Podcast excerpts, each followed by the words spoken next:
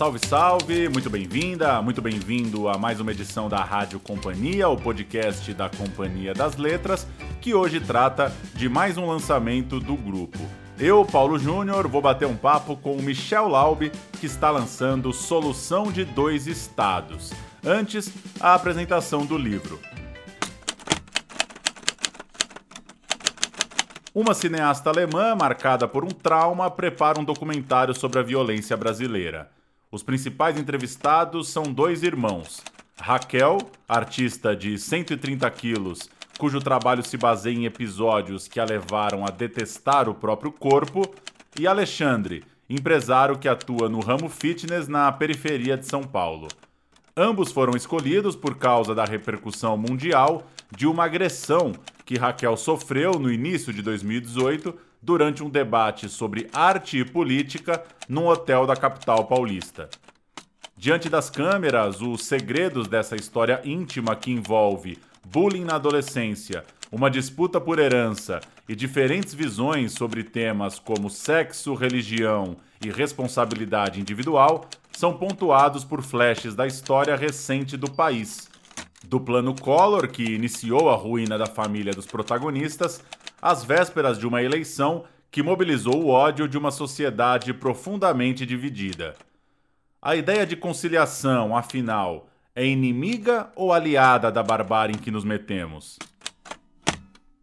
Laube, muito obrigado pela sua presença aqui no podcast. Eu já começo com uma pergunta. Depois de Diário da Queda, A Maçã Envenenada, O Tribunal da Quinta-feira, seu novo livro, Solução de Dois Estados, continua tratando desses temas muito contemporâneos que passam por dilemas e violências sociais bem presentes no nosso dia a dia. E para a gente começar, eu queria ouvir sua apresentação da obra, contar um pouco como que você encaixa essa trama, essa história de solução de dois estados dentro dessa sua produção dos últimos anos. Muito obrigado pela sua presença. Eu agradeço o convite.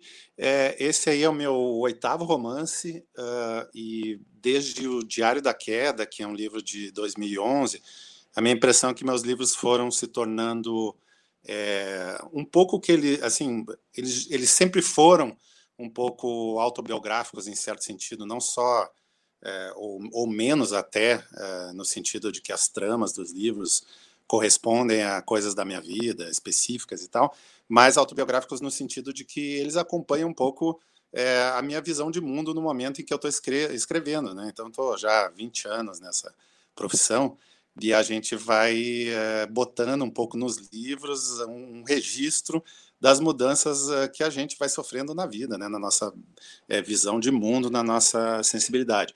O que eu acho que aconteceu do Diário da Queda para cá, e aí já são quatro livros, é que uh, a, a, minha visão de mundo particular ela foi sendo mais é, influenciada, isso é natural, né, pelo contexto político que a gente está vivendo, porque o mundo de, de 10 anos para cá, é, ele se tornou é, muito mais, é, ao mesmo tempo complexo e ao mesmo tempo muito mais simplório, né? Isso é uma questão política muito aguda dos nossos tempos, né? A gente está vivendo uma, numa sociedade com alto grau de complexidade, inclusive tecnológica, e por um outro lado, um alto grau de infantilismo, é, no pensamento, na, no, nos debates públicos, é, na forma como as pessoas se relacionam mesmo entre si é, nesses espaços públicos que são as redes sociais. Então isso acabou naturalmente entrando nos meus livros e eu acho que o Solução de Dois Estados desses livros mais recentes meus, desses três ou quatro livros mais recentes,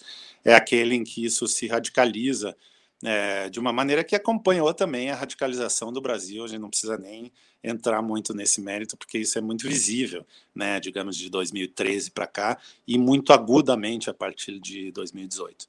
A violência, né, ela está muito explícita em Solução de Dois Estados, não que já não aparecesse em outros de seus livros, de seus textos, mas agora me pareceu uma coisa mais clara, sem muitos filtros, como se os personagens não não tivessem muito tratando de coisas não ditas ou de traumas apenas, mas colocando isso para fora. E você citou agora a situação do Brasil. Eu lendo o livro, me lembrei muito da, de uma história que rolou muito em 2018, né? Da coisa das famílias brigando por conta das eleições, das pessoas brincando de que ah, o Natal lá em casa esse ano vai ser difícil e tal. Como que você acha que se relaciona com esse momento em que talvez nós, mesmo com familiares, com amigos mais próximos, nos acostumamos de certa forma a a discutir de forma mais agressiva, a, a, quebrar o pau num jantar de Natal, se for o caso. Tem um pouco desse momento aí também? Tem. Eu lá por volta, eu acho que de 2011 ou 12, talvez um pouco depois, mas acho que foi por aí. Eu lembro de ler uma reportagem na, acho que foi na Piauí até, da Beatriz Sarlo, aquela ensaísta argentina, em que ela comentava que num desses aplicativos de paquera, é, as pessoas já botavam ali a letra K é, que, é, que simboliza kirchnerismo, né, do, da Cristina Kirchner é, e, do, e do marido dela anterior, Nestor, né, é, e que isso já era um determinante daquilo que as pessoas aceitavam ou não ter como, como parceria, assim, até amorosa e tudo, né. E isso eu lembro que me impressionou muito na época, porque esse clima ainda não tinha chegado ao Brasil, embora eu tenha lembrança da eleição, por exemplo, de 2010, que era aquela eleição da Dilma contra o Serra, que já foi uma eleição muito, muito é, polarizada, mas isso, claro que foi crescendo é, de maneira exponencial depois por uma série de fatores, inclusive crise econômica, né, e todas as chicanas políticas que a gente assistiu nesses anos todos uh, aqui no país, e eu acho que é natural que isso como isso chegou na sociedade brasileira, isso naturalmente chegaria no, no livro de alguém que escreve sobre a realidade, como eu, né, como a realidade às vezes mais imediata. Nos meus livros anteriores, normalmente eu tratava da violência é, a partir de questões de memória, como ecos é, de memória passada. Também era uma forma de tratar a violência e também eu acho que é uma forma muito importante de tratar, inclusive a violência atual, porque ela, a violência atual tem muito a ver com a violência do passado, né? Desde, enfim, desde a escravidão até a ditadura militar, as várias ditaduras militares que o Brasil teve, ela, tudo isso está no caldo de cultura que gera a violência que a gente está tá vendo hoje. Mas é um pouco diferente você tratar disso como memória histórica, como eu fazia antes, e tratar isso como uma atualidade, assim, como algo concreto que se passa no, no momento da, da ação do livro mesmo. Né? O fato de agora esse livro ter três personagens, três narradores principais, né? E não mais apenas um como os anteriores, acho que também colabora com esse clima de disputa, porque cada um ali tem a sua versão dos fatos, a sua narrativa, a sua maneira de, de falar, e naturalmente na confluência dessas diferentes versões, o livro é todo estruturado para isso, né? A coisa vai ganhando uma temperatura que em determinado momento do, do livro fica bastante alta nesse sentido de, de violência verbal. É, e que, por sua vez, é, reflete uma violência concreta que meus livros anteriores sempre tinham, mas a partir de reelaborações da, da, da memória, da, da enfim, de, de, de, processos até psicanalíticos dos personagens. Agora não, é uma coisa muito recente. O, a ação do livro se passa poucos meses depois que uma das personagens sofre uma agressão física. Então essa concretude, essa é, presentificação ali da violência se torna muito urgente no livro, acho que de uma maneira maior do que nos anteriores.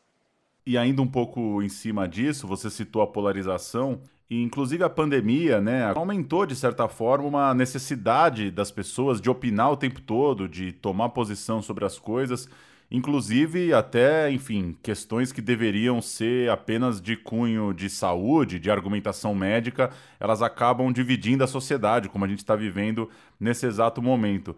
Eu queria saber de você como esse ambiente de tanta informação e de tanta opinião ele impacta o trabalho do ficcionista para achar uma história brasileira que, que te comova, que te dê ali vontade de, de escrever, de desenvolver, mesmo sabendo que né, a própria realidade já se dá de forma tão intensa, tão maluca, tão forte na vida das pessoas.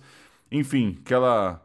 Uma, uma, uma, coisa mais ampla assim em relação quase dizer o que é ser escritor nesse Brasil de hoje, né? Como que como que você vê esse ambiente tão aquecido de opinião, de rede social, de compartilhamento de informação na hora que chega ali na sua função de ficcionista? É, esse é o grande desafio hoje, né? Cada época e cada livro tem seu desafio. É, você falou antes do, do Diário da Queda, é, que é um livro que trata sobre judaísmo, que é a minha origem, e na época foi um grande desafio poder né, tentar falar desse assunto é, de uma maneira sincera, né, uma, maneira honesta, e que eu sabia que inevitavelmente ia ferir os brios de algumas pessoas, porque é um livro que se passa é, numa época que eu vivi, numa cidade em que eu vivi, com um personagem que tem um passado que em vários aspectos é parecido com o meu. Então, isso naturalmente é, causaria essa resistência entre pessoas que me conheciam. Então, houve naquele livro uma série de dilemas éticos, até pessoais, meus em relação em relação a pessoas que eu que eu conhecia. É, e, enfim, é, a forma do livro, a linguagem daquele livro, a construção do personagem daquele livro, foi a maneira que eu encontrei de, de superar esses dilemas. Agora aconteceu a mesma coisa no Solução de Dois Estados, porque, é, como você disse, a gente vive numa cacofonia constante de opinião. Na verdade, os fatos, eles é como se os fatos já não tivessem importância, é, a não ser na, na versão, na narrativa que as pessoas constroem a partir desses fatos. Os fatos já chegam até nós totalmente filtrados, né, por essas redes de opinião, né, que, que a gente, com as quais a gente tem contato é, todos os dias. E aí o livro, formalmente, a, a maneira como eu, eu encontrei de lidar com isso foi uma sobre vários aspectos, né, formais, né. Um, um desses aspectos foi justamente eu fazer mais de um personagem. Então, as narrativas ali se chocam e vão criando uma, um registro da minha visão de mundo que está muito fragmentado ao longo do livro. Ele não está exatamente num personagem, não está exatamente numa só ideia do livro, num só trecho, né? É, acaba sendo a minha visão de mundo ali do livro, ela está muito espalhada, né? Muito, às vezes muito escondida e às vezes muito revelada. Isso que é uma das coisas que são legais assim de escrever ficção, você montar isso, né? Você montar todo esse aparato. E, e, um dos jeitos também que eu, que eu arrumei ali no livro de tornar a leitura. É, eu não sei se a palavra é interessante, mas assim, aquela coisa de tentar pegar o leitor, a leitora e, e conduzir ele pela mão, né, para começar na página 1 e terminar na 250 sem que a pessoa largue o livro no meio. Uma das maneiras foi, é, muitas vezes, emular essa, esse opinion, eh, opinionismo né, que a gente vê por aí.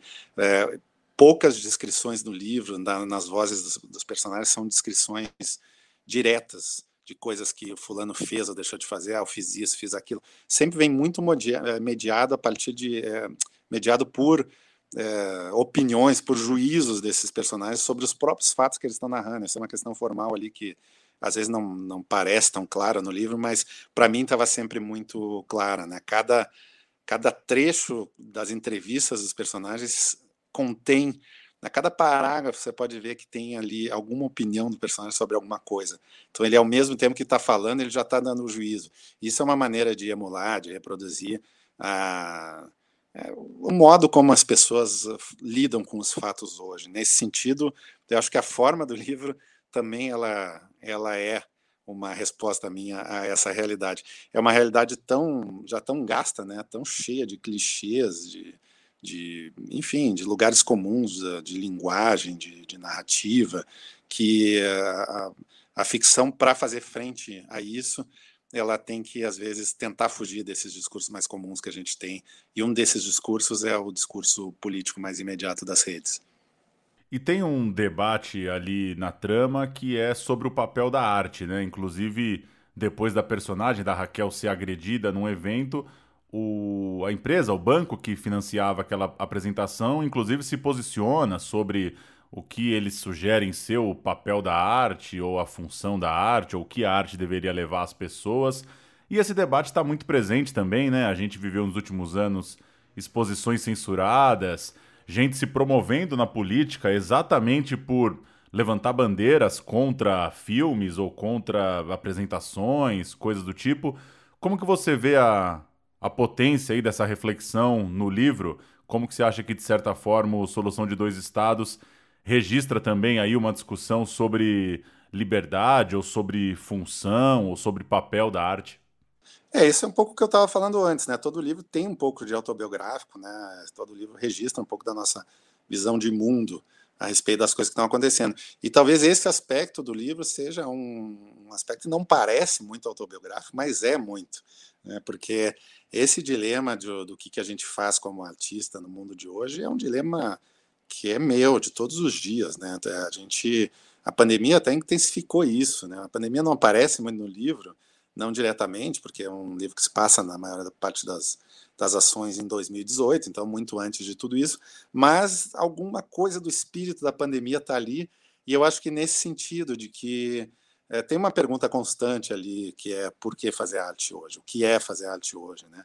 É, fazer arte é, é buscar o aplauso, é, fazer uma coisa assim que as pessoas achem bonitinho e, e daqui a pouco por achar bonitinho você vai ter mais público e por ter mais público você vai é, despertar o interesse das instituições no caso ali é das artes visuais né que está tá tratando no livro mas poderia ser as instituições as instituições né, que, que, lidam com literatura, com cinema, com música, enfim, qualquer uma, né, qualquer uma dessas áreas, a, a coisa vale para todas.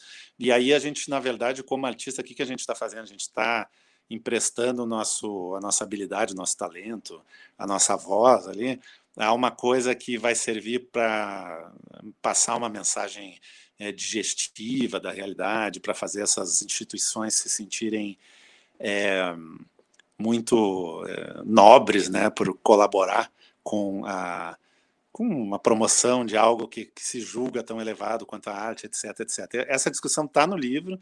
A, a, personagem do livro, que é uma artista visual, uma da, das personagens, né, a irmã que apanha né, nesse episódio de violência, ela é uma artista visual que, que tem um trabalho muito é, muito incômodo, né, sobre sexo, sobre violência, justamente. E ela, para mim, representa algo que que eu tenho muito dentro de mim, que é essa, essa dúvida mesmo, né? Até que ponto o que a gente está fazendo aqui está à altura é, do, do, papel que eu acho que a arte deve ter no mundo, ou se o que a gente faz trai um pouco esse papel em troca de, de aplauso, de dinheiro, ou seja lá do que for, né? Legal. E falando um pouco do texto, eu queria que você comentasse a diferença entre a na, na construção da voz de cada um dos personagens, a Raquel e o Alexandre. Obviamente eles têm muitas divergências, eles são ali irmãos que vão, né, pelo, pelo decorrer da vida vão se tornando meio rivais, meio adversários, meio desafetos, né, em algum momento, mas eles não são exatamente estereotipados, né? Não é que você precisou escancarar na voz deles gírias ou frases prontas ou coisas que deixassem muito marcado, né, quem está falando naquele momento Inclusive, às vezes isso até se confunde, né? A Raquel pode estar tá puxando o papo para um lado, o Alexandre aparece puxando aquela discussão para outro, e depois isso pode estar tá invertido. Enfim, como foi criar dois personagens que estão meio que no mesmo patamar ali na história, né? Eles estão na mesma situação, eles estão sendo entrevistados para um filme e mediar um pouco essas diferenças entre eles. É, esse talvez tenha sido o grande desafio técnico desse livro. É, e, eu, e eu boto isso não só na questão da linguagem dos, dos dois personagens, mas também da arquitetura toda do livro, né? Porque sempre quando você vai narrar com mais, com mais de um ponto de vista, né, mais de um narrador, é, você tem essa opção, né? Você pode marcar muito fortemente a, a fala de um, de outro, né? Ou num terceiro, como é o caso aqui, né? fazer três coisas completamente diferentes, isso não é tão difícil de fazer tecnicamente, mas você tem que ajustar isso para que, é, diante do leitor, da leitora aí, que é quem importa na história, que essas coisas não, não fiquem só um exercício técnico, só um exibicionismo, né? E eu acho que eu misturei um pouco de tudo aí, a partir da, da trama do livro e de quem são esses personagens, eu acho que eu foi o, foi o jeito que eu achei ali de tentar pelo menos resolver esse impasse. Né? Então, por exemplo, é, o fato dos dois personagens serem irmãos é, não é tão à toa nesse sentido. Tem o sentido da trama, claro, dois irmãos que se separam, cada um vai para um lado na vida. Isso é muito dramaticamente é, útil né, na, na, num livro como esse, mas também tem essa questão formal de os dois terem sido criados na mesma casa, na mesma cidade, na mesma classe social, e isso me desobrigou de fazer a linguagem de um ser tão diferente da do outro. Elas são diferentes, eu acho que sim. Um irmão tem uma. A irmã tem uma educação formal um pouco melhor, né, uma educação de excelência melhor do que a do irmão. Então, a fala dela, ela não é, não é que seja mais articulada, mas ela é mais. Ela consegue ser mais convicta na, na forma dela, porque ela é um pouco mais redonda do que a do Irmão. A Irmão é mais truncada e cheia de figuras, assim, né, da, da linguagem mesmo, como como reticências e anacolutos, o irmão interrompe todo o tempo que ele está falando. Isso serve ali um pouco para mostrar um pouco uma, uma raiva muito grande que ele está sentindo e que às vezes ele não consegue expressar né, no discurso dele. Então, tem, claro, tem essas marcas básicas e marcas às vezes de pontuação e tudo, mas eu acho que elas não são tão, tão diferentes entre si como seria de de se esperar nesse tipo de livro muito, muito virtuoso. Eu não quis fazer um livro tão virtuoso assim, porque eu achei que ele ia tirar um pouco da, da paixão mesmo que tem no livro, né? Uma paixão não muito elevada, né? Não é um livro de empatia, digamos assim, mas eu tenho, eu sempre tive na cabeça que se eu fizesse personagens é, interessantes, não, não, não, não seria importante que eles fossem simpáticos ou não, né? Eu sempre tive isso na cabeça. E isso é claro que eu tentei fazer um pouco é, por meio da linguagem. E aí, nessa equalização da língua de um, da linguagem de um, da linguagem de outro, eu, de novo, como eu falei antes, do, a história do, de pegar o leitor pela mão, da página 1 até a página 250, é, como o livro é muito fragmentado, ele interrompe toda hora para mudar de narrador, eu não podia fazer com que essas vozes fossem tão, tão diferentes a ponto de dessa intersecção dos capítulos ficar muito truncada, né? Então eu sempre vi esse livro como uma coisa só. Ele tem, tem três vozes, as vozes são diferentes, né? Se você botar a lupa ali, você vai ver que elas são diferentes, mas elas, elas têm uma certa continuidade a ponto de que a pessoa que lê não estranha tanto entre uma coisa e outra. Esse foi um dos motivos que, por exemplo, eu não botei marcas de, de sotaque na personagem perguntas. Isso foi uma discussão que a gente teve até durante o processo de, de edição, era uma das ideias que eu tinha, botar. Mas assim, experimentando os vários uh, modelos ali possíveis, é, eu cheguei à conclusão, junto com os editores ali, que valia mais a pena é, deixar a personagem alemã como uma pessoa que fala muito bem português, que não tem sotaque, como diz ali no livro, né, que quase não tem sotaque. Sotaque ela pode ter, porque o sotaque não aparece né, na, na, na, na linguagem ali na prosódia do escrita, né? Mas ela ela não tem problemas de sintaxe, ela não tem, digamos, ela não erra o masculino e feminino, como seria de esperar de uma cineasta alemã, né? de uma pessoa que vem da Alemanha e tal. Então essas coisas são pequenos detalhes, né, de, de cada voz de cada personagem que faz com que o livro possa ter essa fluidez um pouco melhor, um pouco maior assim, que era algo que eu queria desde o início e que está dentro de um de um projeto meu de literatura que eu tenho desde que eu comecei, que é o de, de é, eu não digo de, de, fazer uma literatura prazerosa, porque isso é muito difícil de definir, mas que eu consiga ter uma eficiência narrativa para poder falar das coisas que eu quero falar, que aí são coisas de maiores assim do que a mera técnica, evidentemente, mas que isso chegue a quem lê de uma maneira é, um pouco mais fluida, assim, um pouco mais atraente. Eu não, eu não eu nunca me propus a fazer livros muito truncados e com uma densidade de linguagem que se tornasse um problema também para quem lê. Eu respeito muito escritores que fazem isso, acho que cada um né, tem sua maneira de, de escrever, mas na minha literatura isso sempre foi algo, um cuidado muito grande que eu tive. E você citou a personagem da cineasta alemã. Queria saber o que, que essa montagem de um tipo documentário, o que, que esse recurso do cinema te trouxe para a forma de contar a história. Inclusive no livro tem ali algumas, né, ele, ele usa esse recurso, né, material bruto, material pré-editado. E uma coisa curiosa que eu fiquei pensando enquanto lia, nem sempre o documentário expõe o realizador, né? Nem sempre o documentarista ele se coloca na câmera ou coloca o seu dilema pessoal, sua aflição pessoal no, no texto principal ali do documentário. Mas a Brenda, no livro, ela acaba por fazer parte da, da argumentação e da conversa dos entrevistados, né? Se de repente ela foi ali só fazer um documentário, ela se viu também sendo usada nas, nas próprias respostas e nas argumentações dos entrevistados. O que, que você poderia falar um pouco desse recurso de usar o documentário, que o leitor claramente vai entender a referência, né? As pessoas assistem televisão, assistem filmes e colocar a documentarista no jogo também. É, isso é uma ideia que eu tinha desde o início, né? de ter, de ser um livro a partir de entrevistas, por vários motivos. Assim, a questão do documentário ela entra para que eu possa ter essa liberdade de não colocar tudo. O documentário é, é uma, um aceno metalinguístico do livro, digamos assim, mas ele me permitiu, desde o início, como tinha esses capítulos que eram assim, é, material pré-editado, material, é, como você falou, né, material bruto, eu já sabia que, que o leitor entenderia que aquilo não é uma versão final das coisas, que aquilo já tem uma certa. É, e também não é uma versão totalmente bruta, tem uma certa edição ali no meio que permite esconder e revelar coisas. Né? Então, isso, por exemplo, permitiu que eu é, fizesse um livro que, que fala da história, um pouco da história brasileira recente, desde a redemocratização, né? são aí, bota aí 30 anos de história, né? mas que eu não tivesse a obrigação de passar por cada ponto importante dessa redemocratização, como se fosse um tratado histórico, né? ou, digamos, um tratado político, estrito senso, né? uma coisa assim. Então tem eventos ali no meio, essas jornadas lá de 2013, a crise de 2008, que, que são citados muito passando no livro.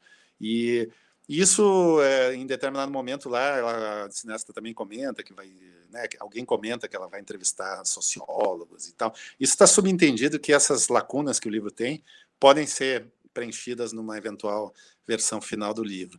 Mas para minha história, e aí que é legal da ficção, a ficção você tira a coisa da obrigação, né? De ser histórico, de ser político num sentido X ou Y. Eu tirei dali, então ficou o que está no livro é só o que interessa para aquela história daqueles personagens que se manifesta daquele jeito, né? Então esse, nesse sentido o documentário é muito é, é, é muito útil assim como como um recurso formal. Por né, em paralelo a isso, tem essa questão, é, de novo, um pouco autobiográfica, né, da, da minha visão de mundo, que está no livro. Eu comecei esse livro um pouco achando que a visão da cineasta, da Brenda, da alemã, que está vendo as coisas de fora, poderia reproduzir um pouco da minha visão, da minha visão que na época em que eu escrevi, comecei a escrever esse livro, ali início de 2017, vai, os primeiros rascunhos, tudo, que isso poderia ser uma reprodução de algo que eu tinha, que era uma, uma perplexidade muito grande em relação à extrema polarização que tomou conta da, da sociedade brasileira. E ao longo dos anos, né, aí são quase quatro anos, eu também fui mudando a minha opinião sobre isso. A minha visão disso, ela foi muito afetada, é, em especial pela eleição do, do Bolsonaro, quando, quando essa ideia de que o Brasil era um país polarizado, com versões que mereciam ser ouvidas de um lado ao outro, ela começou a ser muito abalada, né?